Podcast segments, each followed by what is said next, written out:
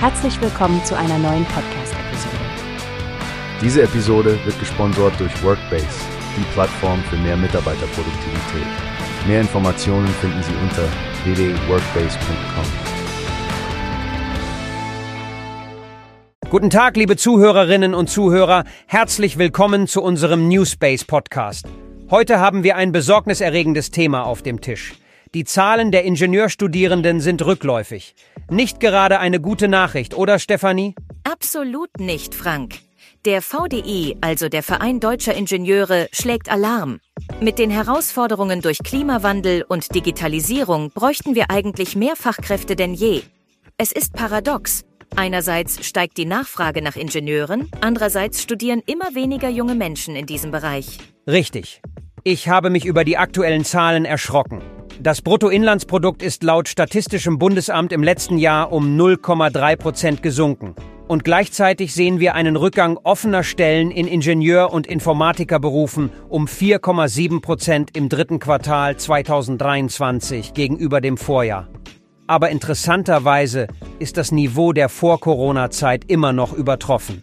Ja, das zeigt doch, dass der Beruf immer noch attraktiv ist. Nehmen wir nur die Bereiche Batterieproduktion und Windkraft. Überall werden Ingenieurinnen und Ingenieure gebraucht. Adrian Willig vom VDI sagt, dass der Ingenieurberuf der Zukunftsjob schlechthin ist. Doch trotz der hohen Zahl an offenen Stellen ist die Zahl der Studienanfängerinnen und Anfänger gerade in Ingenieurwissenschaften und Informatik um 12,5 Prozent gesunken. Das ist eine alarmierende Entwicklung. Es gibt klare Unterschiede zwischen den Berufskategorien.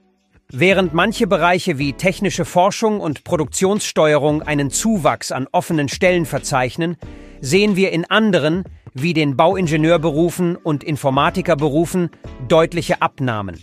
Und das könnte auch zusammenhängen mit den Kompetenzen unserer Schülerinnen und Schüler.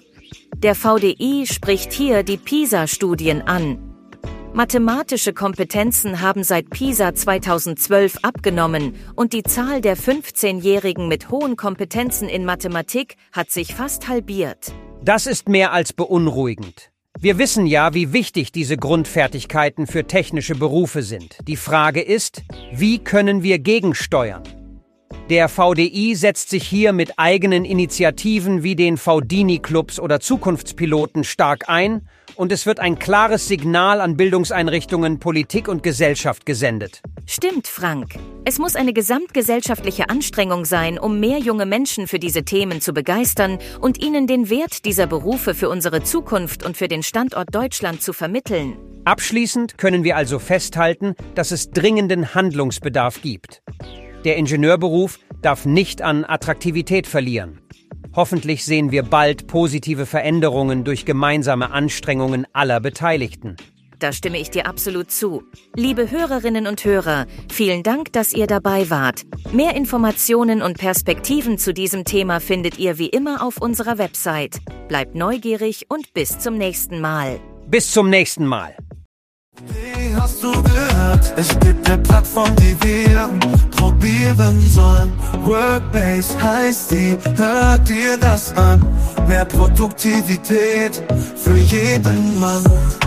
Werbung dieser Podcast wird gesponsert von Workbase. Mehr Mitarbeiter, Produktivität, hört euch das an. Auf www.workbase.com findest du alles, was du brauchst.